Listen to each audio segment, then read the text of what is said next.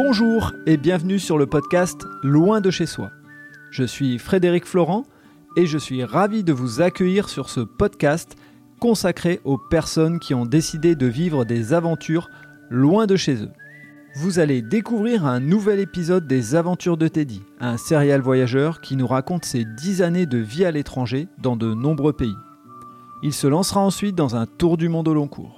Si vous n'avez pas écouté les épisodes précédents, je vous invite à le faire pour mieux comprendre son parcours. Je vous laisse avec Teddy. Bonne écoute eh bien, nous sommes à nouveau avec Teddy pour euh, continuer à parler de son road trip en autostop dans en Amérique du Sud pour euh, aller euh, au plus bas possible de l'Amérique du Sud. Mais il va nous raconter tout ça. Salut Teddy. Salut Fred, bonjour tout le monde. Alors donc, la nouvelle étape de, mon voyage est certainement la, la plus importante pour moi et celle qui va me laisser le plus de, souvenirs au point de vue développement personnel, si je puis dire. Et euh, donc j'ai continué donc de Santiago vers le sud du Chili euh, en stop, sans vraiment savoir où, m'orienter, mais l'idée était de descendre le, plus bas possible. Et euh, donc pas, je suis passé par plusieurs endroits merveilleux. Ça va falloir que le Chili c'est une terre tellement riche en paysages, donc les volcans, les déserts. Donc là, le sud est beaucoup plus vert, hein, bien entendu. Donc de la neige aussi. Donc on s'approche de paysages totalement opposés euh, au nord. C'est ça qui est, assez dingue là-bas, c'est que le, nord tellement sec, tellement aride, et le sud tellement plus vert, montagneux, et avec des plages merveilleuses aussi. Donc, euh, et là, j'étais dans une optique de découvrir les paysages et aussi la randonnée. Euh, et c'est là où je me suis, j'ai commencé à, en fait à voir que j'étais j'adorais ça j'adorais marcher dans, dans, la nature dans les grandes étendues prendre de la hauteur et ça me permettait de me retrouver, de me challenger. J'adore me, challenger et faire face à de nouveaux défis. Et du coup, euh, ce, périple dans, le Chili, donc dans la partie sud, c'était voilà, faire des randonnées, euh, dormir dans la nature, seul, euh, faire des rencontres, comme toujours. Et, et c'est ce que j'y ai trouvé. J'ai trouvé donc plein d'endroits. J'ai fait l'ascension d'un volcan. c'était, non, c'était chouette. Et quand on se retrouve comme ça en pleine nature et qu'on est seul, alors effectivement, tu nous as expliqué dans les épisodes précédents que euh, d'avoir une personne en responsabilité, c'est difficile, mais d'être totalement seul, euh, qu'est-ce que ça apporte et quelles sont les peurs qu'on peut avoir? Alors, je ne cache pas que la première nuit, euh, la première nuit dans une tente seule au milieu de la nature, ça, ça peut être effrayant. Ça peut être effrayant parce que ben, c'est là où on est livré à soi on ne sait pas où on est vraiment, on ne connaît pas l'histoire, les gens qu'il y a autour, et on se dit toujours au moindre bruit, euh, c'est pour moi. Alors qu'en fait, non, enfin, ça peut l'être, hein, je dis pas, il peut y, avoir du danger, mais, euh, mais on s'y habitue au final, et après, ça plaît pas forcément à tout le monde. Mais moi, je sais que je peux être très solitaire aussi parfois, euh, malgré que je peux, être très, je peux être très sociable et j'adore rencontrer les gens, mais j'aime beaucoup me retrouver seul. Et, je me suis ben, je me suis surpris à, aimer vraiment, euh, à aimer vraiment les grandes étendues, ben, se découvrir en fait, à se découvrir seul face à tout ça. Et, euh, planter sa tente à un endroit où on ne sait pas, on sait pas encore, enfin on sait pas où on va dormir, on ne sait pas ce qu'on va découvrir le lendemain. Et, et j'ai trouvé ça incroyable de faire des randonnées de plusieurs jours euh, avec tout son sac, tout le matériel sur soi et, et de croiser des gens aussi. Parce qu'on n'est jamais vraiment seul, c'est-à-dire qu'on peut peut-être être seul dans sa tente au soir, mais euh, il y a peut-être une tente plantée à quelques mètres à côté, et on fait un feu de camp le soir, et on mange ensemble, on, donne un bout de chocolat, on nous donne un peu de riz, donc euh, c'est des moments comme ça qui sont, qui sont aussi incroyables au milieu de nulle part en fait. Et comment tu, comment tu abordes les gens euh, qui, qui, sont proches? Est-ce que c'est toujours simple ou il y, y, a aussi cette appréhension? Bah, dans, dans, ces moments-là, par exemple dans les moments des randonnées, déjà, on sait qu'on est à cet endroit-là, c'est qu'il y a un objectif commun, c'est-à-dire qu'on veut, on veut arriver au même point de vue, on, euh, on, sait que la, ville, la prochaine ville, il y a aussi quelque chose de beau à voir, donc on aborde tout ça, et on se rend compte que les gens ont à peu près le même itinéraire en tête, la même idée du voyage. Donc, euh, Donc on se dit, bon, ben voilà, on les aborde, ils nous abordent, on échange, on marche un peu ensemble parfois. On, pendant, on peut peut-être marcher une heure et, se soutenir un peu même mentalement, parce que parfois ça peut être une heure sur du, gros dénivelé. Donc, euh, donc ça fait du bien d'avoir quelqu'un à côté et dans des moments un peu de fatigue de parler en fait. Et du coup, le temps passe vite déjà. Et, peut-être parfois on se retrouve au soir au, campement euh, et on fait un feu ensemble. Et du coup, les conversations se font naturellement, on échange euh, nos, voyages en fait. C'est surtout là ça, va être plus centré sur le voyage. Qu'est-ce qu'on a fait? Qu'est-ce qu'on va voir? Qu'est-ce qu'ils ont fait? Qu'est-ce qu'ils veulent voir?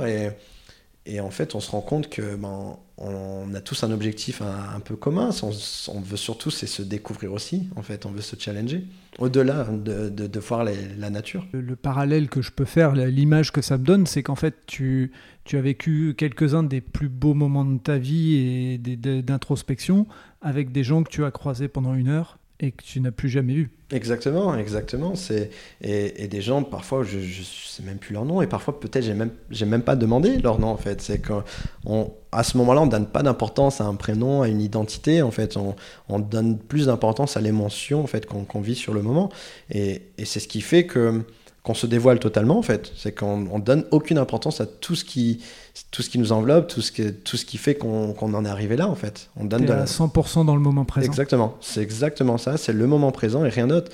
Et même si on parle un peu du futur par les étapes qu'on a envie de suivre, mais c'est juste le ressenti. Euh, j'ai le souvenir de faire un feu de camp avec une vue sur un glacier avec, un, avec deux, euh, deux personnes belges que j'ai rencontrées et une chilienne. Et on profitait juste de la vue au réveil. Euh, il y avait du calme, parfois on parlait, mais c'est. Je me souviens pas de leur nom. Je sais même pas si je leur ai demandé vraiment. Je, honnêtement, je pourrais même pas dire. Mais euh, c'est juste qu'on vit le moment présent. On vit avec des étoiles plein les yeux, les mêmes émotions, et, et puis hâte de reprendre la route et de continuer jusqu'à la prochaine étape.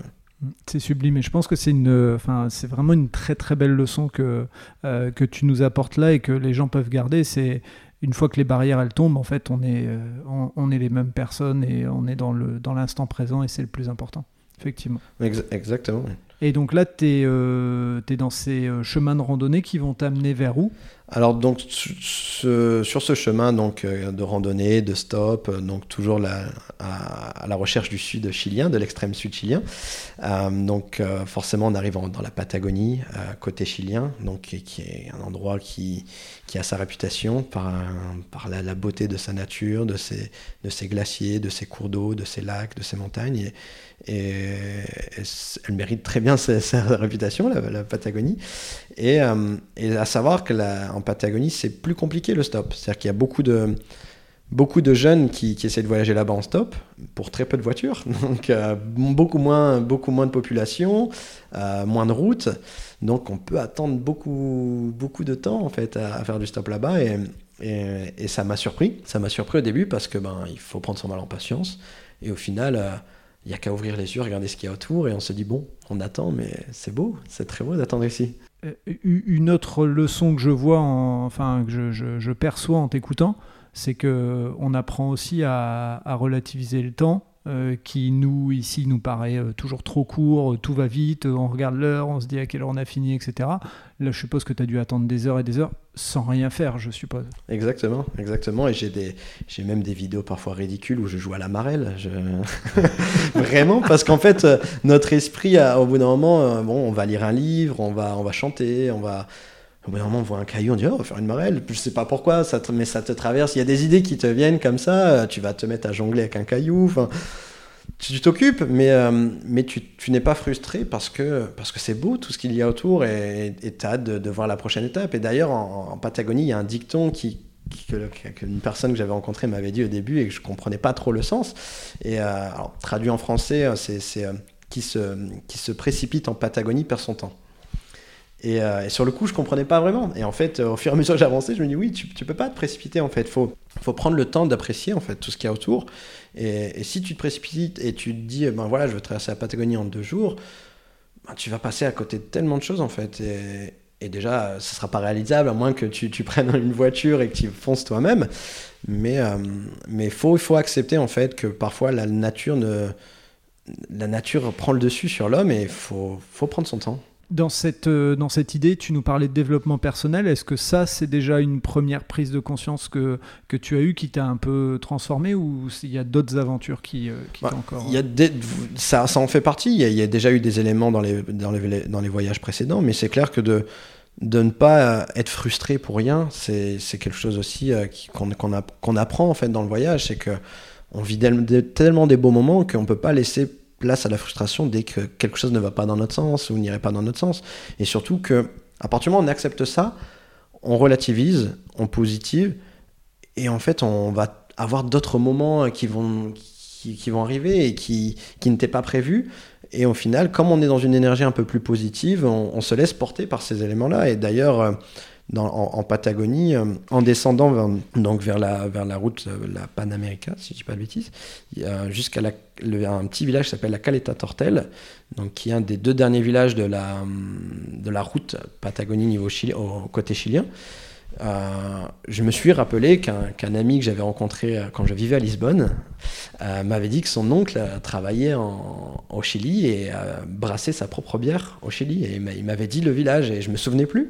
Et en, arrivant là-bas, je me suis dit, mais ça, me dit quelque chose ce nom. Et je suis reparti dans le message. Je me suis dit, ah oui, c'est là. Donc je me suis dit, ben, on va aller voir un Français qui s'est installé là au milieu de nulle part, un petit village de 500 habitants. Et, et en fait, euh, je suis arrivé à ce village et, je l'ai rencontré et il m'a expliqué que pour accéder au prochain village, ce sera très compliqué de faire du stop ou même en bus puisque personne va dans le sens là. Donc j'ai dû réserver un bus pour une semaine plus tard et j'ai travaillé avec lui pendant une semaine dans, son petit bar en fait. Donc euh, c'est c'est- c'est pour ça qu'il faut accepter à ne pas... euh, J'aurais pu être frustré, me dire ah oui une semaine, j'avais prévu de partir avant et du coup je me serais dit bon ben tant pis je vais essayer. Alors qu'au final euh, j'ai passé une semaine avec cette personne que je ne connaissais pas et et j'ai- vendu sa, sa bière dans un petit bar qu'il brassait euh, fin, fond de, fin fond du monde. quoi. Tu t'es offert de la richesse en prenant du temps, tu t'es offert de la richesse en, en partageant euh, des moments euh, d'exception avec ces personnes. Juste une question vraiment, mais totalement terre à terre. Pourquoi aller brasser une bière à cet endroit-là où il y a pratiquement plus personne qui passe?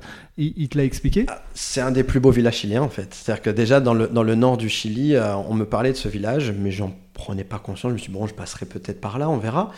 Et en fait, en arrivant là-bas, euh, c'était magnifique. Et lui, euh, son histoire, c'était il il était sommelier en France. Il a, rencontré une, euh, une chilienne. Il est parti vivre au Chili avec elle. Et en voyageant, il est tombé amoureux de cet endroit-là. Et du coup, il s'est dit, ben, pourquoi pas brasser ici Alors que rien ne, rien ne le facilite, euh, ne- rien ne lui facilite la tâche à le faire là. En fait, c'est Une un- histoire de vie en fait. une histoire de vie, c'est un, endroit plutôt hostile parce que là, moi, j'y suis passé pendant l'été ou début automne, mais il me disait qu'en hiver, la route n'est pas accessible. Ils ont un, un camion de provisions de fruits et légumes qui arrive une fois par mois. Et je me dis, mais comment cet homme peut produire de la bière ici? Et je trouvais ça incroyable. Et du coup, au final, j'ai peut-être loupé un, des choses que il y a des, des endroits que je voulais visiter que j'ai pas fait par manque de temps. Mais euh, j'ai vécu une semaine avec cette personne et, euh, et j'ai trouvé ça incroyable de, de ce mode de vie. Alors pour la petite histoire, parce que c'est en off euh, qu'on en a parlé, mais tu parles de manquer d'autre chose parce que tu avais un vol retour de programmé, donc ton temps était entre guillemets compté en Amérique du Sud. Mais voilà, c'était pour réexpliquer un petit peu le contexte. C'est ça, c'est ça. Et, Et donc quand tu termines cette semaine de brasserie, quelle est le- le- la suite du voyage? Alors la suite, c'est arrivé à- au petit village de Villa O'Higgins, qui est le dernier village sur la route, euh, la route de la Patagonie donc chilienne. Et, en fait, c'est à cet endroit que j'ai décidé du coup de traverser la, frontière pour arriver côté argentin. C'est pas forcément l'endroit le plus facile pour arriver en Argentine, parce qu'il y a des routes un peu plus au nord qui permettent euh, d'accéder en Argentine. Mais là, cet endroit, en fait, il faut traverser un lac. Euh, donc il y a des bateaux qui traversent un lac. Et ensuite, c'est deux jours de marche pour arriver à la première ville d'Argentine. Et, et du coup, donc c'est étonnant parce que même le poste de frontière, entre guillemets, c'est un, c'est un homme dans une petite cabane au milieu de la nature qui contrôle ton passeport. Ah, donc en gros, tu pourrais très bien y passer à côté, euh, personne ne te verrait, mais il faut le, le tampon, bien entendu, il faut toujours bien, bien faire ça. Mais, euh, mais c'est génial de passer une frontière en marchant deux jours comme ça dans la Patagonie. oui. Et, une question, parce qu'on ne l'a pas évoqué depuis euh, le début, mais on, a parlé de matériel, d'organisation. Alors bien sûr, j'imagine que tu devais avoir un sac à dos très, euh, très lourd avec euh, au moins quelques éléments pour ne pas avoir froid, puis entre deux, pouvoir porter. Physiquement, quand on fait tout ce que tu nous racontes, même si on a compris que tu prenais ton temps parfois et tout, physiquement, comment, comment on tient le coup? Ben, c'est fatigant. J'ai perdu du poids, dans, que ce soit dans le voyage en Australie ou au Chili parce que marcher avec le sac à dos, donc la tente, sac de couchage, tout ça, surtout que j'ai pas de grande expérience moi en randonnée, mais j'aime tellement le challenge, je me dis si quelqu'un peut le faire, je vais le faire aussi. Mais euh, j'apprends au fur et à mesure, et, mais c'est vrai que c'est quand même éprouvant physiquement, euh, parce que aussi on se restreint un peu sur la nourriture euh, parfois, enfin on se restreint, on mange plus à sa faim, sans surconsommer comme parfois on pourrait le faire nous dans, notre, dans notre quotidien. Donc c'est physiquement fatigant, mais le, plaisir qu'on comprend prend prend le dessus en fait. C'est-à-dire qu'on ressent pas vraiment la fatigue, c'est-à-dire qu'on sent les jambes qui, qui, à force de marcher, sont un peu fatiguées, mais quand on marche comme ça, puis on arrive à un point de vue magnifique, on dit ah, ça valait le coup. Ton moteur, c'est le, c'est le plaisir. Tu as, mis, euh, as, axé ton, euh, ton cerveau sur ça pour euh, faire passer la, fatigue. C'est exactement ça. Donc à un moment, on oublie le poids du sac, on le ressent, mais on l'oublie.